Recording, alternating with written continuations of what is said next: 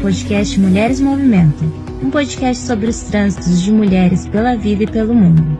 Este é um espaço de diálogo para tentar entender o que faz nós mulheres nos movimentarmos.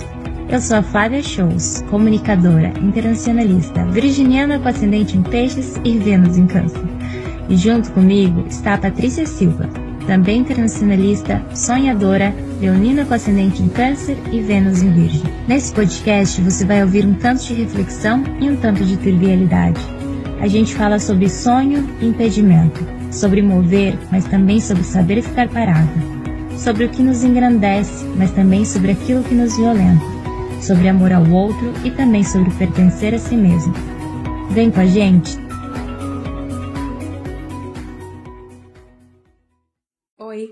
Você sabia que agora pode ser um apoiador oficial do podcast Mulheres Movimentam? O link para nossa campanha de financiamento coletivo está na nossa bio do Instagram. A campanha na plataforma Apoia-se nos auxilia na produção do conteúdo e conta com recompensas incríveis. Não se esqueçam de conferir. Você ainda pode nos apoiar classificando o podcast no Spotify, se inscrevendo no nosso canal do YouTube e compartilhando com as suas pessoas queridas. E aí, vem com a gente? Oi, gente, sejam bem-vindas, bem-vindos e bem-vindos a mais um episódio do podcast Mulheres Movimentam. Sou a Flávia Shows, falando aqui de uma manhã, 9 h 10 de Curitiba. Continuamos aí na maratona gravações. Eu e Patrícia correndo com todos os nossos projetos, carnaval chegando. E assim, estamos empolgadas, talvez um pouco preocupadas, eu diria, porque vocês vão ouvir esse podcast, esse episódio bem mais pra frente. Mas, assim, confiantes que vai dar tudo certo e confiantes que as mulheres que a gente está trazendo aqui são mulheres de fibra, mulheres muito fortes, inspiradoras. Então, estou bem feliz com esse episódio, estou bem empolgada. E é isso, gente, vamos lá. Oi, oi, pessoal, Patrícia Silva aqui. Sejam todos muito bem-vindos, bem-vindas e bem-vindes. Eu estou aqui hoje numa manhã é, na verdade, para mim já é meio-dia, horário do almoço, assim, aqui do Porto. É, no climinha do carnaval que tá chegando, tá na porta, eu não paro de receber programações carnavalescas aqui. E eu tô empolgada. E hoje o nosso episódio ele é muito especial, gente, porque a nossa convidada, ela é lá do MS. Então esse episódio tem gostinho de casa para mim.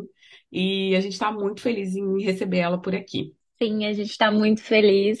Eu vou apresentar aqui a nossa convidada de hoje. O nome dela é Nayara Fonteles, Nayara de Dourados, do Mato Grosso do Sul. Nascida e criada em comunidade tradicional de terreiro, ativista e liderança de religião de matriz africana, presidenta com a maiúsculo do Comafro, Conselho Municipal de Defesa e Desenvolvimento dos Direitos Afro-Brasileiros, membro fundadora do coletivo Quintal dos Palmares, do Centro Cultural de Valorização e Divulgação da Cultura Afro-Brasileira e Africana. Ela também é acadêmica de letras da UEMS e produtora cultural. Seja bem-vinda, Nayara. Um prazer te ter aqui. Estamos muito empolgadas.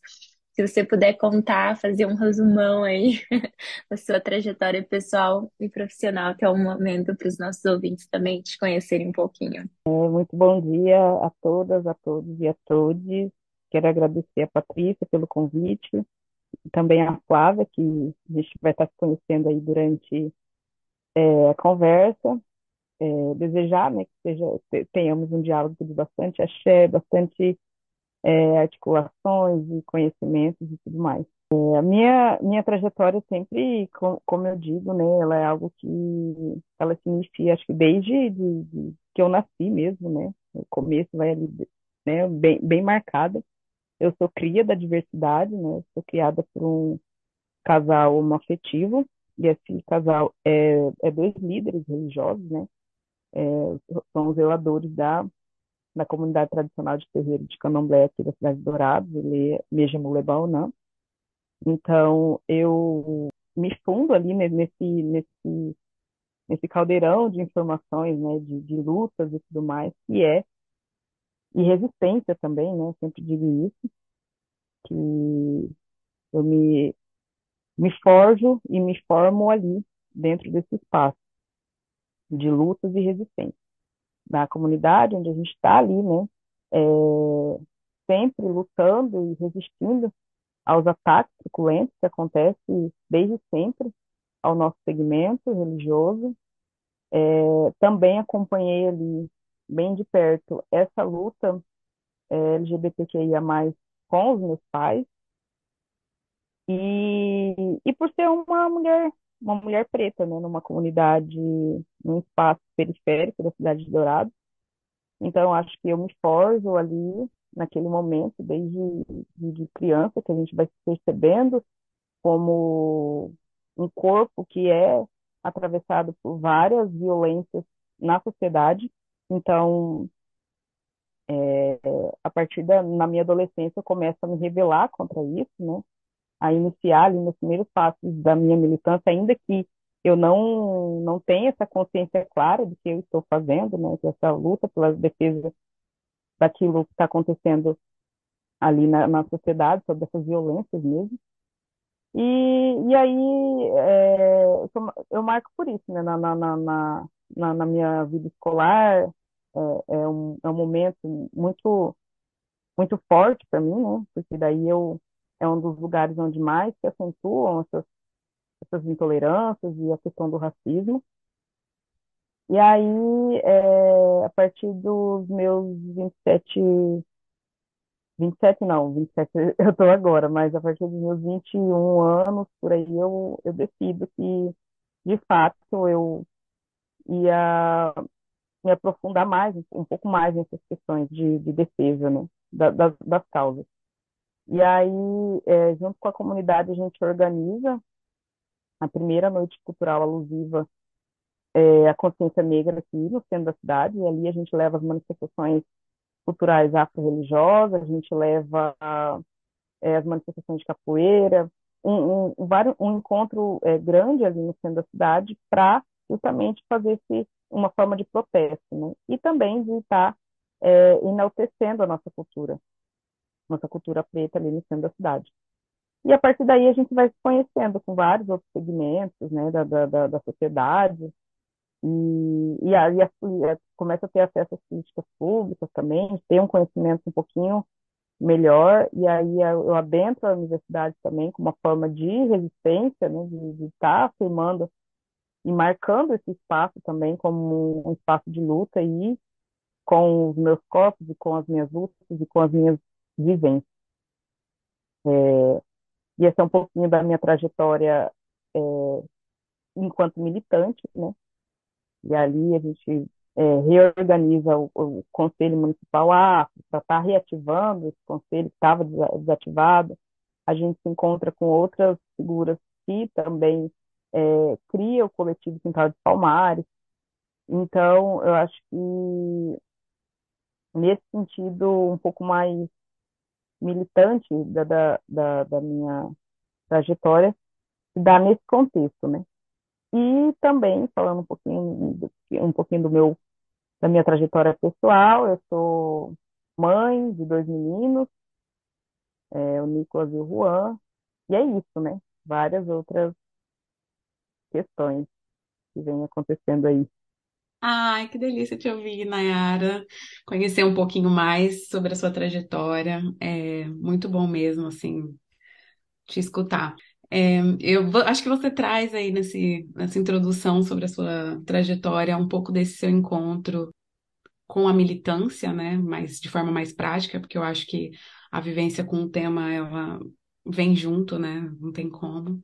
Mas eu queria que você falasse um pouco é, sobre esse momento de, de decisão de militar mesmo por esses temas um pouco também sobre as organizações, acho que você falou ali um pouco do Conselho Municipal, como que foi, mas é, o papel dessas organizações, assim, a atuação delas aí nesse contexto do, do, de Dourados, no Mato Grosso do Sul, e um pouco até de como que é trabalhar com essas organizações nesse estado, né? A gente já trouxe outras convidadas também aí do Mato Grosso do Sul, já falamos um pouco sobre como que é o, o contexto aí do conservadorismo e né, que, que remete às origens aí do nosso estado, né? E se você pudesse falar um pouco sobre como é o dia a dia, o papel dessas organizações e a sua atuação dentro delas. Primeiramente do Comafo, né? O conselho ele ele, ele, é, ele é criado em 2005, só que por um bom tempo ele ficou desativado, salvo engano, ele ficou 10 anos desativado, sem atuação nenhuma aqui na cidade, né? Então, o conselho, o conselho é de fundamental relevância, né, para fiscalização, proposição de políticas públicas, acompanhamento de denúncias de, de, de racismo, de um trabalho de, de antirracista, né? Então, o conselho ele tem hoje essa essa função aqui no município. E às vezes ele sobrecarrega até de funções que não não lhe compete, porque ele é um dos poucos, né, organismos é, aqui na cidade de Dourados que discute essa a, a política, né, de combate ao racismo. Como você disse, é uma cidade extremamente conservadora e que não trata com a devida importância é, as políticas raciais. E aí o conselho tem essa função, e aí às vezes ele se incumbe de outras funções que não lhe competem, por exemplo, de estar tá promovendo, por, por um acaso, a noite cultural alusiva, né? que é um encontro de, da, da consciência negra, que leva né, para enaltecer para o centro da cidade essas, essas vertentes afro-brasileiras aqui da cidade de Dourados. Né? E, e várias outras atribuições, né? Porque realmente o poder público não tem um olhar de estar tá pautando essas questões. Então, nós, enquanto conselhos, nós, nós nos organizamos para não, não deixar que não deixar de fazer né, essas, essas questões e pontuar que é extremamente importante.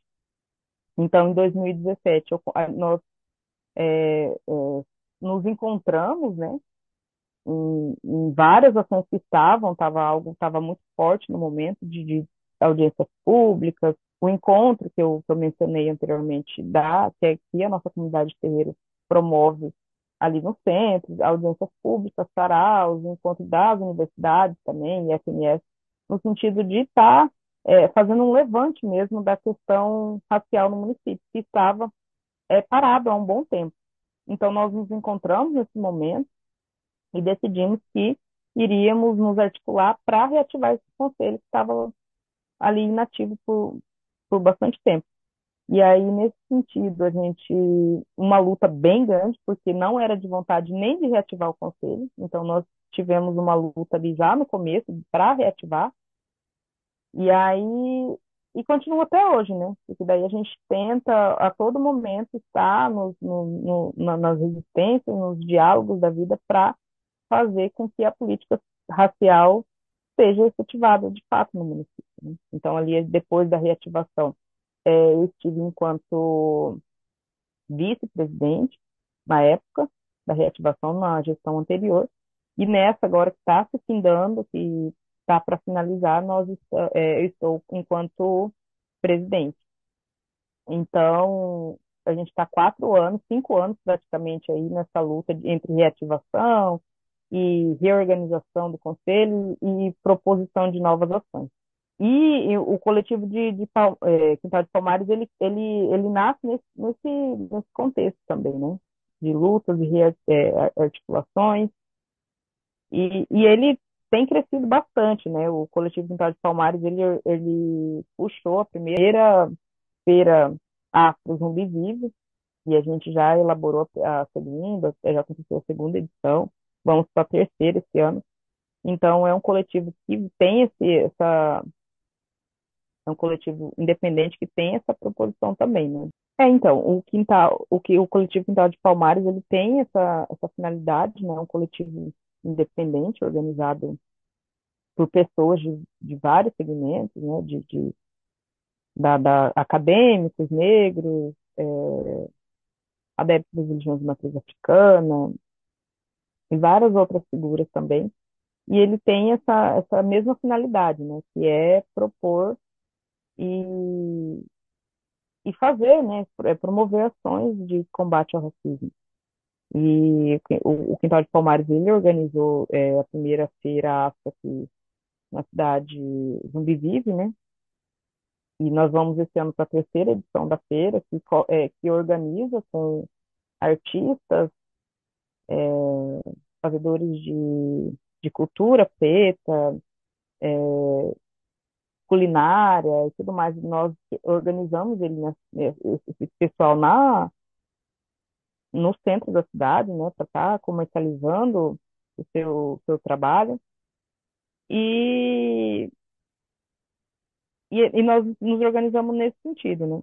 É um coletivo surgiu também nesse, nesse momento de luta e está crescendo. O coletivo está promovendo várias ações, já entramos com, com denúncias de, de queixa-crime, de combate ao racismo na Polícia Federal.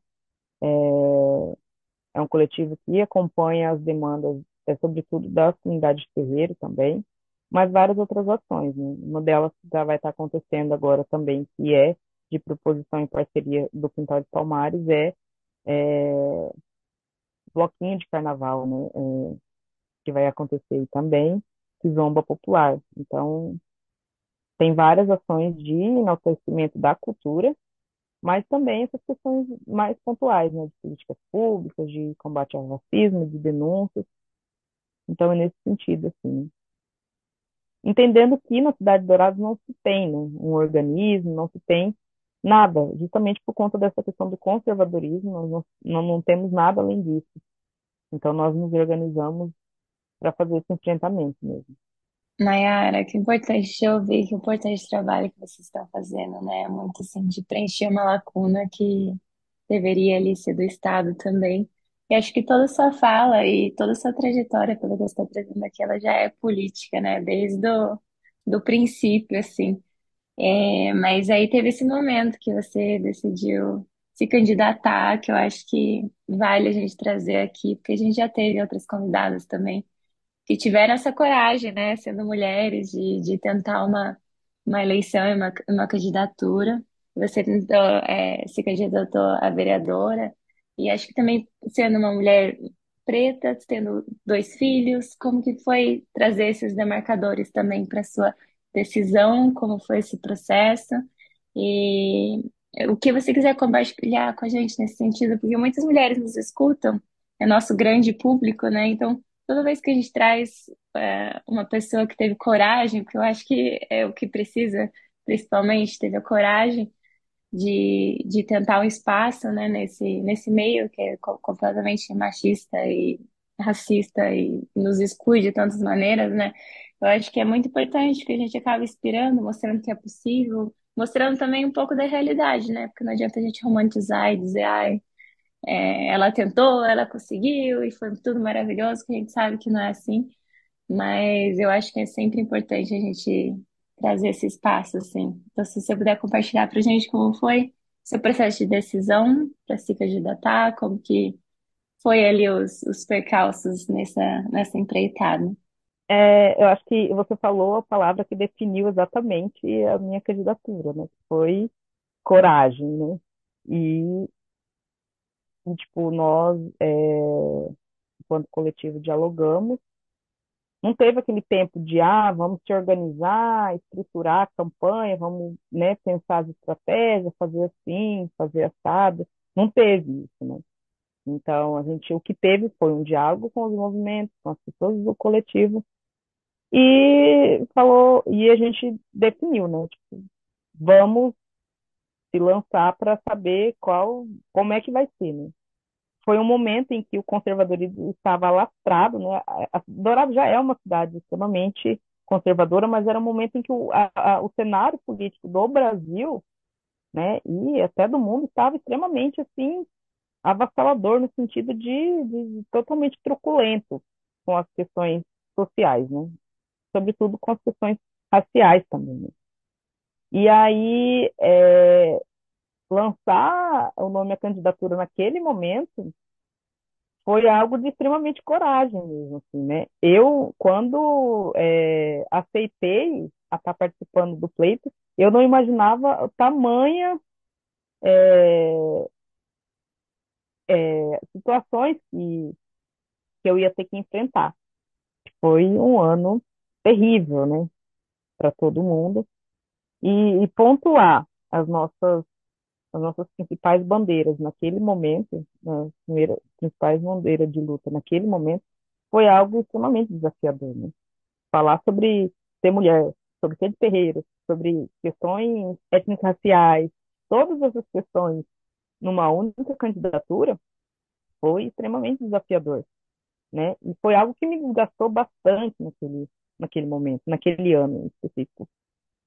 E é, eu falo, eu converso com, a, com, as pessoas que estavam ao meu redor naquele momento, que foi extremamente violenta, né? Não só pela sociedade, enquanto a gente saía para para fazer a campanha, mas também pelos partidos, né? Então eu estava é, em um partido extremamente conservador, no sentido de que foi o que me colocou, me fez o convite, mas não é o que a gente era algo que eu já esperava do partido, né, que eu estava mas também não só dele, né, dos outros partidos. Então a gente fez um balanceamento de todos os outros partidos que também foi tão violento quanto, que tentou silenciar tanto quanto é, o segmento, a população em geral, que já, já não bastasse o enfrentamento com, com os eleitores, mas também teve esse conflito e esse desgaste com os partidos. Né? Tipo, ah, não era aí, não era assim, não era assado. Então, tipo, a todo momento deslegitimando a nossa capacidade, a, a todo momento é, nos dizendo que não estávamos preparados, que não era para ser feito aquilo, que não era para sair, que não representava isso, que não representava aquilo. Mas, no entanto, a gente está a todo momento, há 500 e poucos anos do Brasil, sendo representado por pessoas ineficientes, que não nos representa de fato, né? E, e isso é, é, é bem pouco questionado. Então, foi um momento que me desgastou bastante nesse sentido, né? Porque, para além da, da, dos eleitores, para além do Partido Conservador ao qual eu estava vinculado, ainda tinha os outros, do, os outros integrantes de outros partidos, vamos dizer, mais progressistas, que também estavam ali para fazer as críticas, para fazer essas colocações que não agregou em nada, apenas fez com que é, a candidatura não caminhasse. Então, foi bastante desgastante naquele momento esses dois fatores para mim. Né? Mas, para além disso, né, é, quando a gente saiu para caminhar nos bairros, nas periferias, aonde a gente era o foco mesmo da campanha, a gente encontrou muitas pessoas ali que acreditou, entendeu? Que seria possível essa essa candidatura acontecer e tudo mais, ainda que foi é, organizada de uma forma assim é, repentina, né, que a gente lançou a candidatura, se organizou ali em mais ou menos em um mês. Então a gente a gente encontrou aliados para estar tá fazendo essa esse enfrentamento com a gente. E para além disso, a experiência, né, com que a gente sai de uma candidatura depois de passar por todas essas dificuldades, esses entraves, é outra, né? Então, acho que foi um dos principais ganhos naquele momento, né? Para além de uma resistência que foi fortalecida, com certeza, é, o conhecimento é, é, imensurável, porque a experiência daquele momento foi grandioso e é questões que eu levo para o resto da vida, né? Então, hoje eu tenho é, uma, uma consciência maior da importância de estar ali, né? da importância de estar é, buscando esses espaços, porque a gente sabe que nós estaremos fazendo as nossas políticas sociais para além da questão eleitoral, mas tudo perpassa né, na sociedade pela política eleitoral.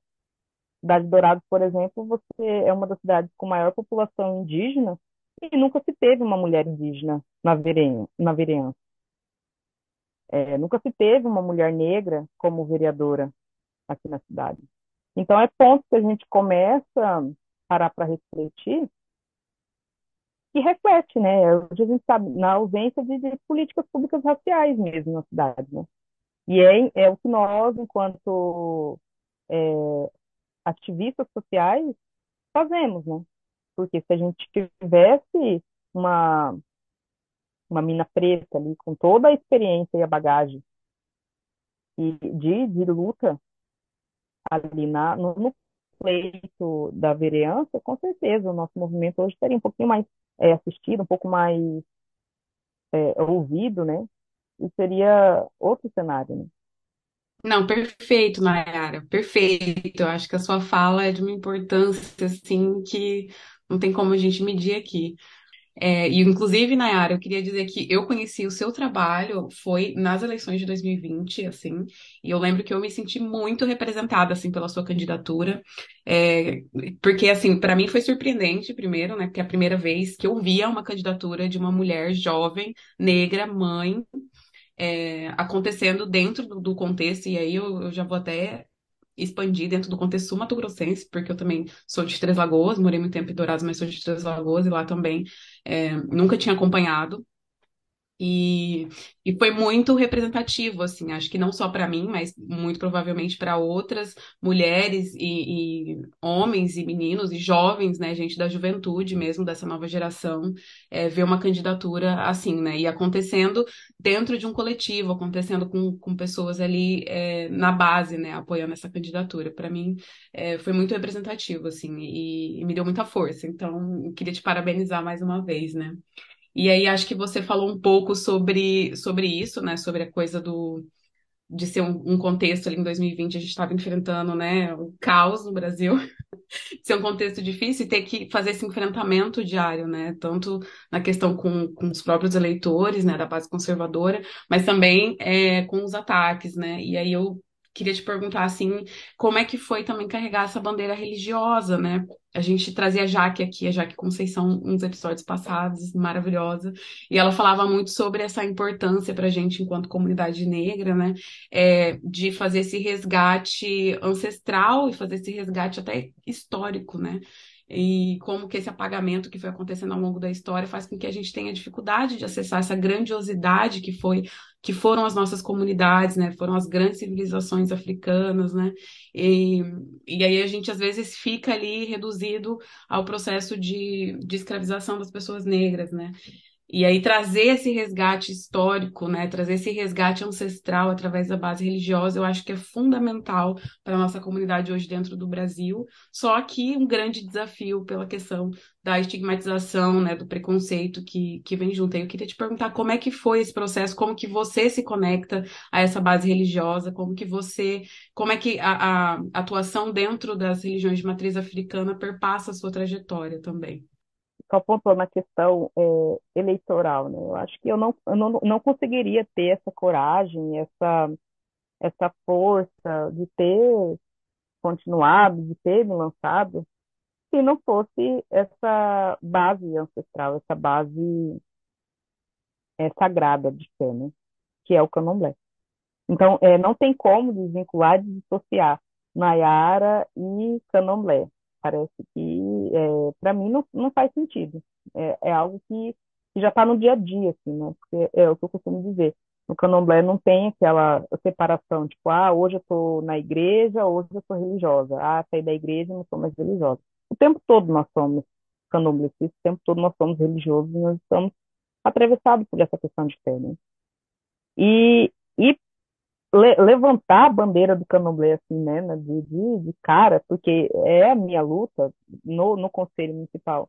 É, eu entrei com essa com essa representação na, na, vaga, né, hoje eu ocupo a vaga das religiões de matriz africana candomblé, então em, em, todos os contextos, né, no contexto universitário, é o, é o, é o que eu mais é, pontuo sempre, e, e, e, parece que a gente vai criando né, essas resistências e essas essa fortaleza para a gente conseguir se defender dos ataques que acontecem diariamente, a todos os momentos, desde quando você sai na esquina, você vai pegar um ônibus que é de direito, são questões de direitos, né? E a gente não consegue ser, é, fazer um trajeto sem ser violentado. Eu não consigo sair daqui da minha casa com os meus adereços religiosos sem ter um olhar, uma repreensão em nome de, de Jesus, por exemplo, é, na esquina, por exemplo. Então, é, mas de, de, outra maneira também, é o que me fortalece, o que me alicerça para eu conseguir é, perpassar por tudo isso e ainda conseguir continuar na luta e, e entender que é importante estar ali, estar marcando esses espaços com o meu corpo, com o meu corpo, com a minha fé, com o que eu acredito, porque eu nasci eu, eu nasci criada ali, então eu sei a importância disso, entendeu? E eu sei que tudo aquilo que está sendo colocado é uma, é uma, uma colocação racista, uma colocação preconceituosa, equivocada de tudo aquilo ali que acontece, né? Quem é, quem, quem convive e vive ali dentro do, do terreiro sabe o, o papel fundamental e essencial que os terreiros têm para toda a sociedade, né? A gente pensa que, ah, tá ali fazendo maldade, é importante, ou se é importante, é só importante para quem está ali dentro, mas a gente não para para pensar o quanto os terreiros fortalecem as políticas públicas no, na, na, na, saúde, os terreiros fortalecem as políticas públicas na educação, é, na assistência social. Então, em vários desses contextos, tem contribuição dos terreiros, né? Só que a sociedade racista no qual a gente é forjado não, não, não, não, se, não se para para não para para tentar isso, essas questões, né? Essa questão do sagrado, para mim, ela é o que me é, é, a minha base, né? Então é o que me dá o alicerce para eu conseguir é, continuar nas várias outras lutas, nas várias outras existências que acontecem diariamente. Nayara, que importante, que lindo. Achei lindo também a ordem que foi essas perguntas, porque uma explica a outra, na verdade, né? Você mostra como isso fundamenta muito da sua atuação e acho que até vai perpassar um pouco para essa questão que eu vou te fazer agora, que é uma pergunta que a gente faz para todos os nossos convidados que passam aqui no podcast, que é o que te movimenta, da onde que vem a, a sua força para estar tá lutando, para estar tá agindo, para estar tá movimentando. É, vem justamente daí, né? Acho que eu já respondi anteriormente, mas eu vou reforçar. é, é, é, no candomblé eu sou eu sou filha de Yansan, né? que é uma das, das deusas do movimento, né? do vento, da, da, da, dessa questão da movimentação. Então, acho que eu sou gerida por essa essência de, de movimentação, né? Então, talvez explique isso, né? Que está alicerçado ali no sagrado, na, na, na, nas movimentações e na, na força da resistência de Yansan também. Eu acho que é, é um dos, dos meus principais pilares, né? Ai, gente, maravilhosa. Queria ficar aqui mais tempo conversando, mas a gente vai se encaminhando para o final do nosso episódio. E aí a gente vai para os nossos quadros, né? E a gente começa pelo que que sobe. Que que sobe. Esse quadro aí, onde a gente vem aqui dar umas risadas, às vezes dá uma chorada também, porque não tem regra.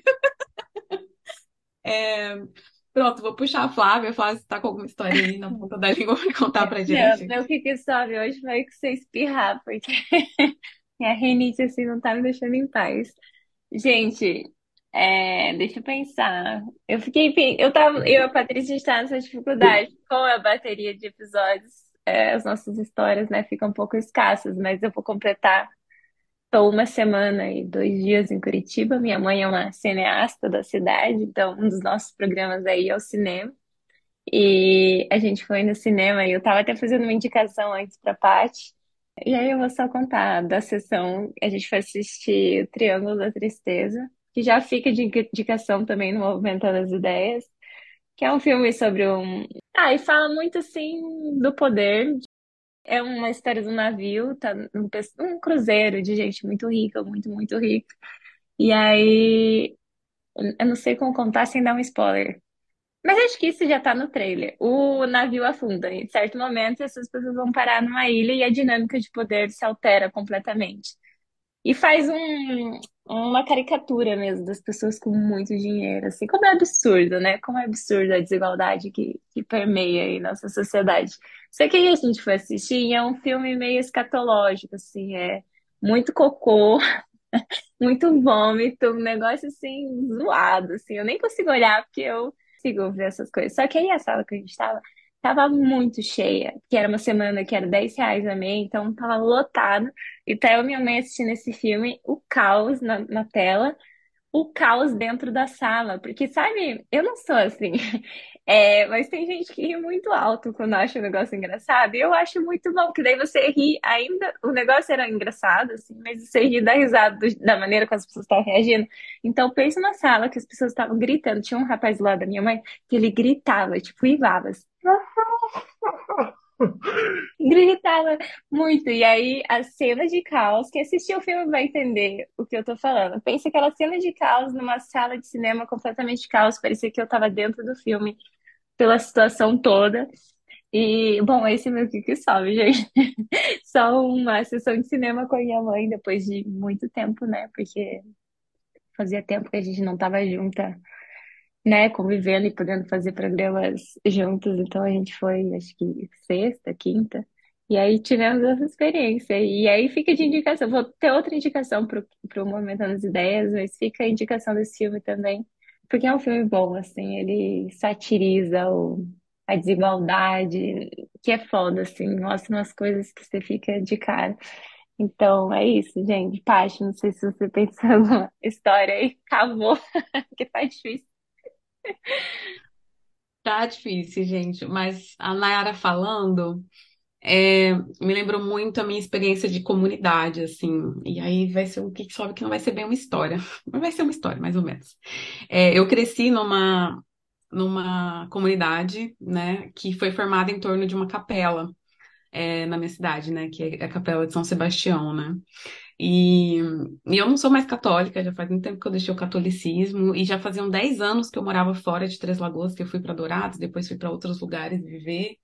E 10 anos, assim, que eu praticamente nem visitei essa comunidade. Fui algumas vezes lá, mas muito escassamente, né?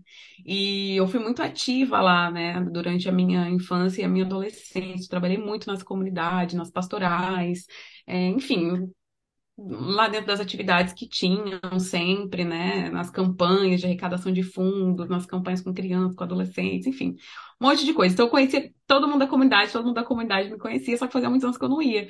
E aí agora, quando eu fui para o Brasil, em julho do, do ano passado, é, eu fiquei seis meses, né, em, em Três Lagoas. Fiquei seis meses na minha cidade. E já faziam dez anos que eu tinha me mudado. Então, foi um momento de muito resgate, assim, também. E aí eu acabou que eu fui um final de semana numa missa lá nessa comunidade. E, e, cara, foi, foi lindo, assim, sabe? Eu tava muito nervosa. Falei, ai, gente, o que que eu tô fazendo aqui, né? Nem faço mais parte e tal. Mas esse sentimento de comunidade, ele não acaba, né? E é muito onde, às vezes, forma as nossas bases, né? Imagino que para Nayara essa sensação com o terreiro deva ser muito parecida, né?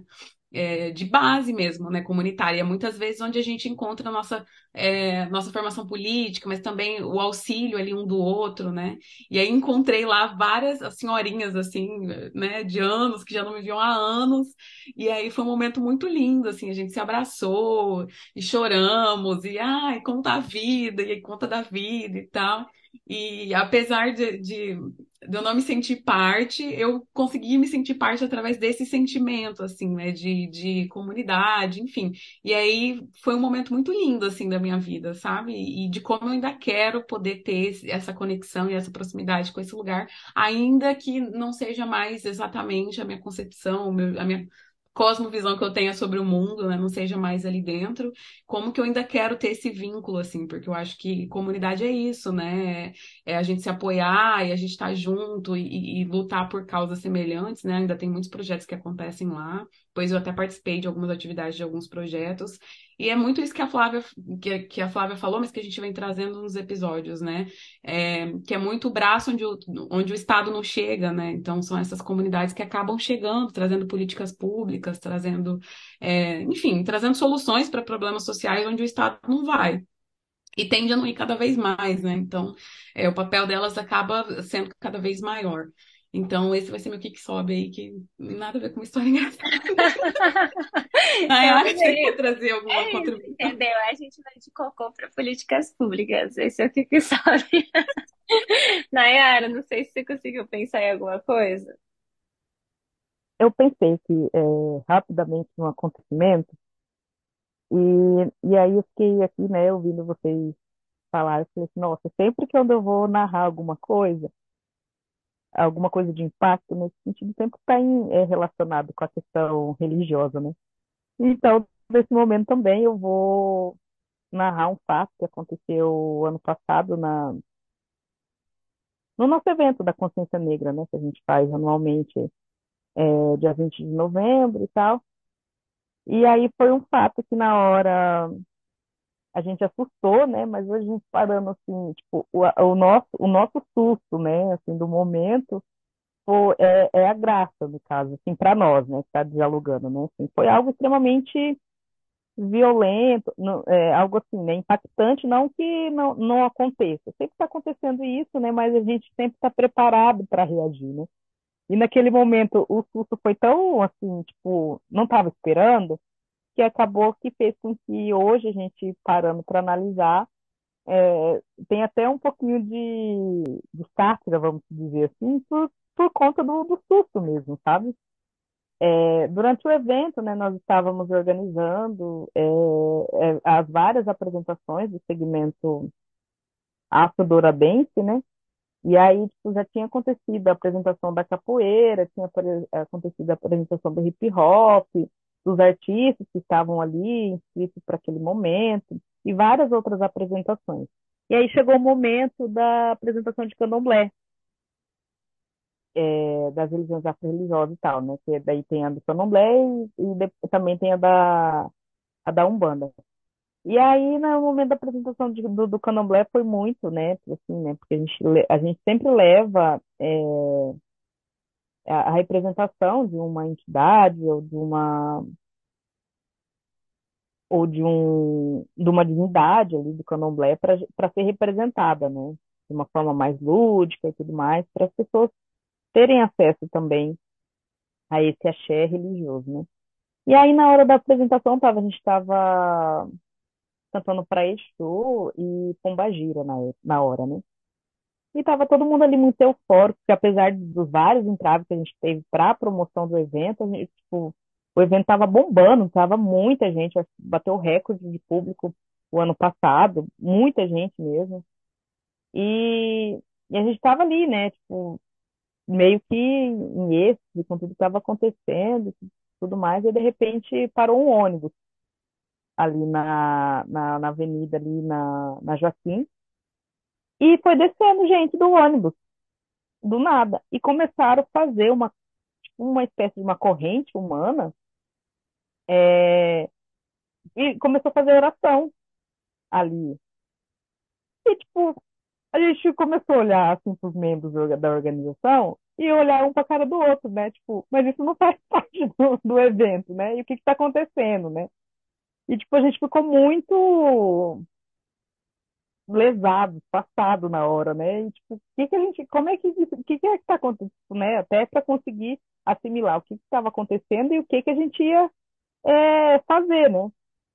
E aí a gente entendeu que era o racismo religioso que estava acontecendo ali e tudo mais. E aí é, duas integrantes do coletivo Quintal de Palmares foi lá fazer o diálogo com eles, né? Falou, não, a gente está aqui é um evento que está sendo organizado em parceria com a prefeitura. A gente é, é, é, a, é, avisou né, o, a segurança pública também para fazer presente e vocês precisam se retirar daqui, porque não é o momento. A gente não está entendendo que não é um momento religioso de vocês. Né? A gente se organizou, se preparou, é, reservou o espaço para esse momento específico para a gente estar tá atuando com as nossas religiões afro brasileira aqui. E não, não o contrário, né? E se vocês não saírem daqui, a gente vai né, se organizar. A gente estava com o jurídico ali, estava com os apo nossos apoiadores, professores universitários, tinha várias é, vereadores ali também que um ou outro que nos apoia estava ali presente também no evento. E aí eles é, inventaram uma desculpa que o ônibus tinha estragado e que ele já ia solucionar aquilo e ia se retirar.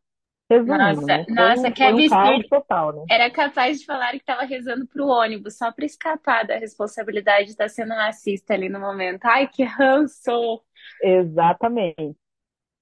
E, e resumindo, né? Foi aquele caos total, mas no final a gente conseguiu entregar a mensagem, né? De, que a gente estava ali para para fazer. Mas assim, né, foi um, um susto na hora, né, que a gente até assimilar tudo e, e solucionar. E aí foi isso que eu consegui pensar no momento aqui, né, pro quadro.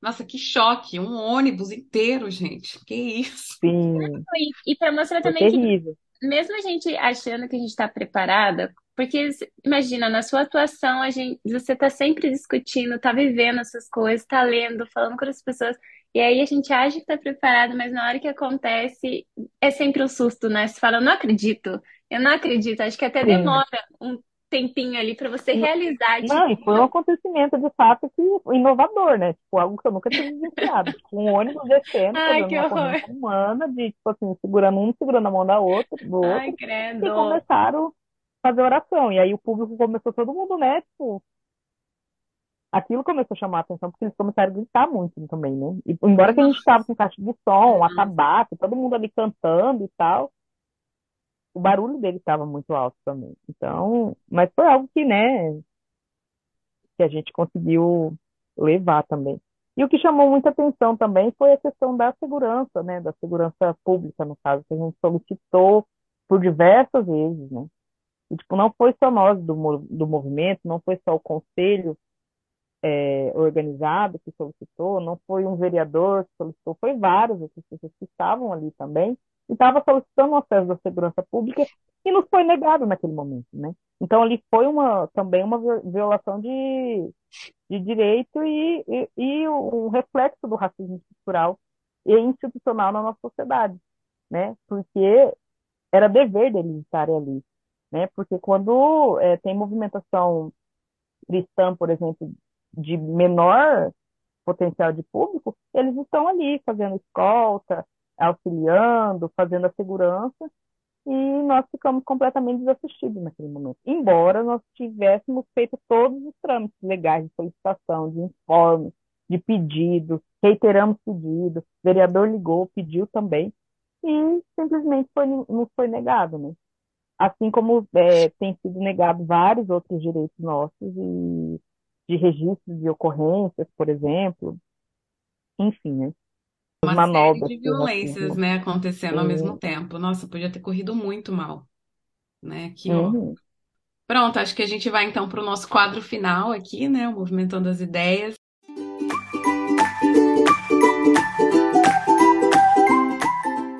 Nosso quadro de indicações. A Flávia já se adiantou aí, trouxe uma indicação pra gente no, no que que sobe. Flávia, quer completar aí as suas indicações pro, pro quadro de É, hoje? sim, eu comecei a ler, eu já tinha lido algumas coisas por conta da Lasciva, que foi nosso primeiro episódio aqui da terceira temporada. E uma das referências dela para os cursos que ela dá e tudo mais é Esther Per- Esther Perel. Esther Perel. Não sei falar meio portuguesado. Esther P-E-R-E-L.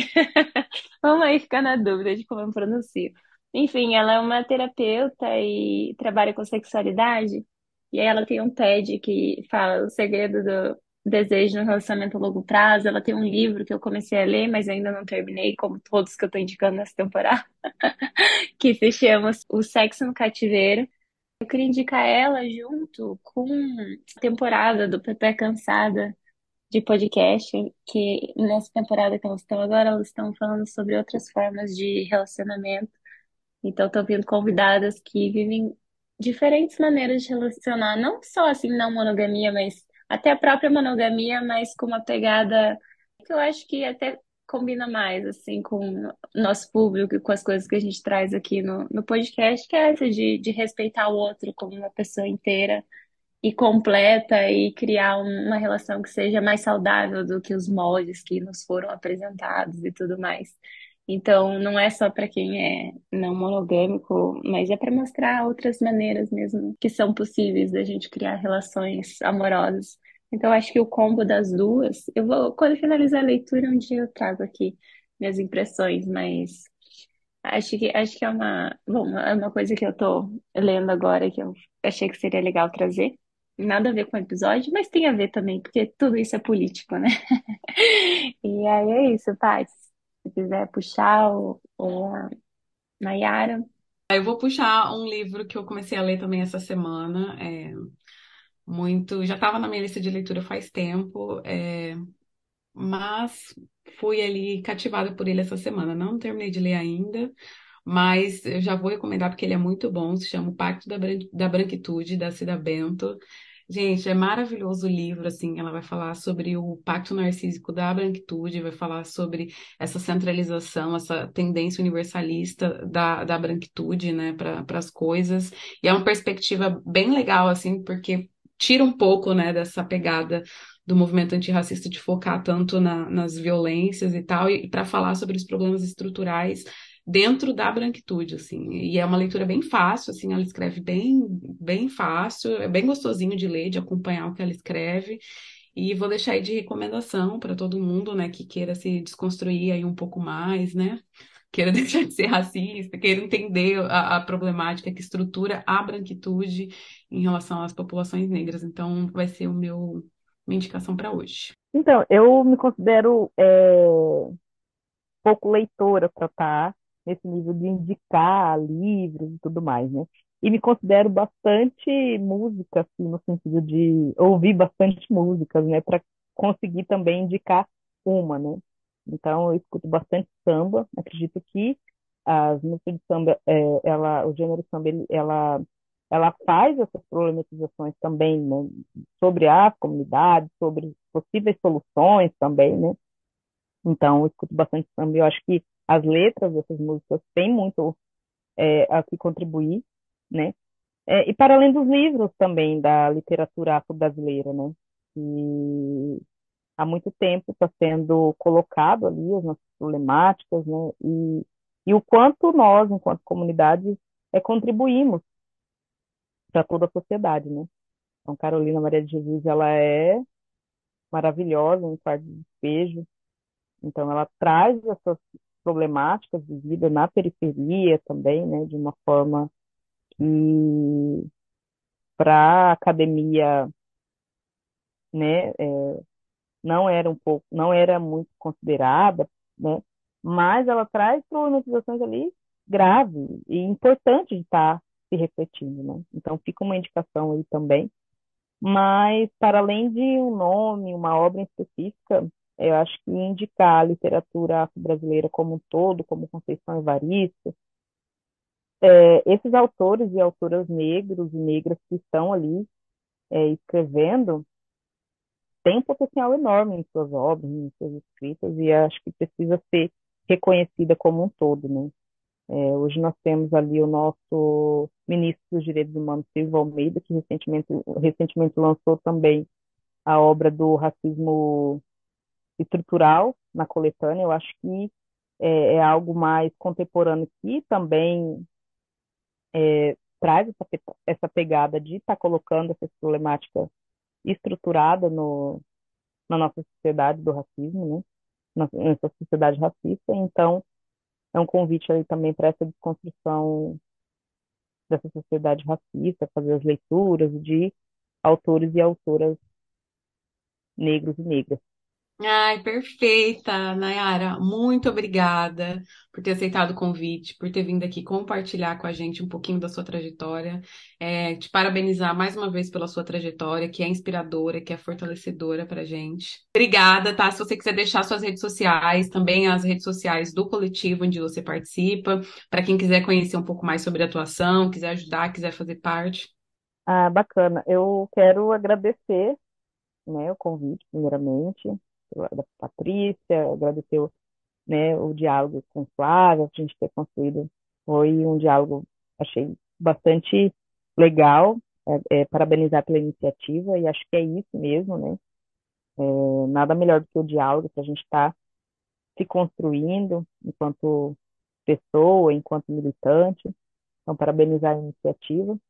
E estamos aí nas lutas, né? Caso alguém tenha interesse de estar nos é, se aproximando, conhecendo um pouco mais. É, temos as redes sociais do Conselho, né, do Comafro, que está com arroba Comafro Dourado. Temos é, a rede social do coletivo, Quintal de Palmares também, que está arroba Quintal de Palmares. E tem as minhas redes sociais também, mais Fonteles, para quem queira se aproximar do movimento, alguma, alguma dúvida, alguma questão nesse sentido, a gente coloca à disposição aí. E é isso, gente. Muito obrigado. Axé a todos e a todas e a todos. E é isso. Obrigada, Nayara. Não esqueçam de seguir a gente no, mulher, no arroba Mulheres Movimentam e fiquem ligados para os próximos episódios. Obrigada mesmo, Nayara. Foi uma honra te ter aqui. Beijo. Beijão. Obrigada, Nayara. Beijinho, gente. Até o próximo episódio.